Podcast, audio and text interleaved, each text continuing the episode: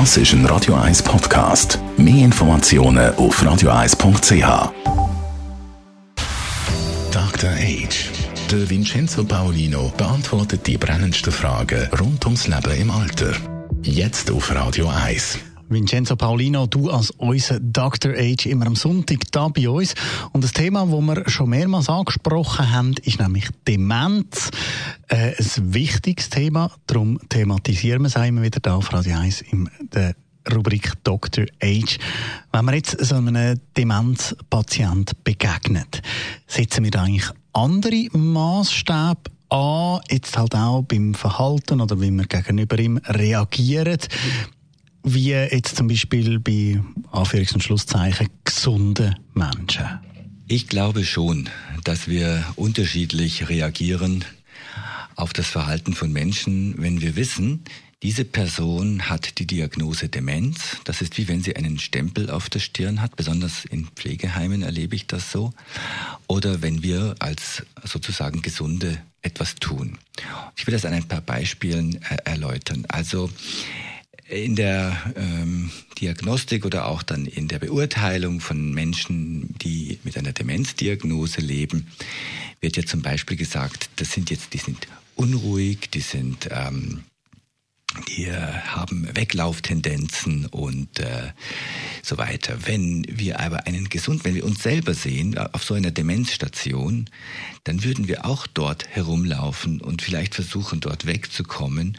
Und wir werden vielleicht auch uns langweilen und neue, neue Beschäftigungsmöglichkeiten äh, suchen. Und oftmals sind die ja nicht so großartig auf diesen Demenzstationen. Also das heißt, der Mensch mit Demenz, mit dem, mit den äh, Fähigkeiten, die ihm noch bleiben, sucht nach Auswegen aus der Situation, wird aber kategorisiert als krankes Verhalten und entsprechend dann mit Medikamenten vielleicht behandelt. Also wenn wir selber dort wären, würden wir das anders beurteilen als bei einem Menschen, der mit einer Demenz lebt. Wie sollten wir dann Menschen mit einer Demenz sehen?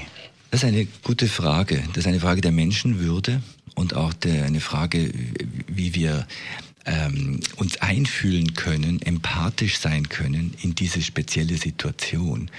Denn jedes Verhalten von auch Menschen mit Demenz ist etwas, wo er versucht, mit der Situation fertig zu werden, mit der Situation umzugehen. Also das Beispiel, ich kann mich an eine Bewohnerin erinnern, die immer um äh, 14 Uhr oder so um die zwei herum unruhig wurde und irgendwie hat, äh, hat, hat nicht mehr, hat, hat unruhig reagiert und wir wussten nicht genau, was dahinter steckt und dann würde man klassischerweise vielleicht sagen, ja, die hat jetzt das Sundowning-Syndrom oder sie hat dieses Syndrom oder was immer. Und dann hat man, äh, wie ein Detektiv, sind wir dann der Sache nachgegangen und haben dann festgestellt, dass sie ihr ganzes Leben lang mit der Familie, dass sie das so gewohnt war, dass sie um die zwei herum irgendwie immer einkaufen gegangen ist und eben Kommissionen gemacht hat. Und das konnte sie dann bei uns im Moment gerade nicht.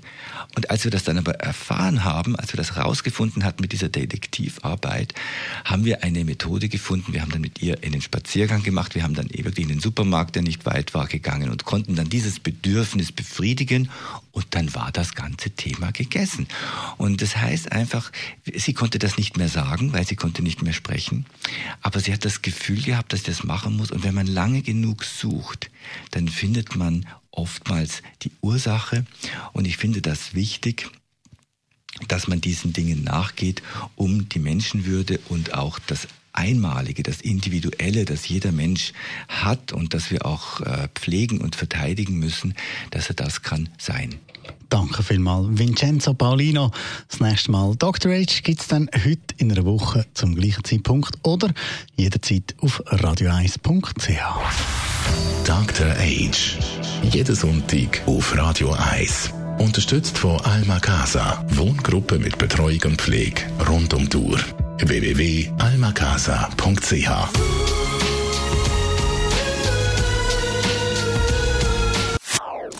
Das ist ein Radio 1 Podcast. Mehr Informationen auf radio1.ch.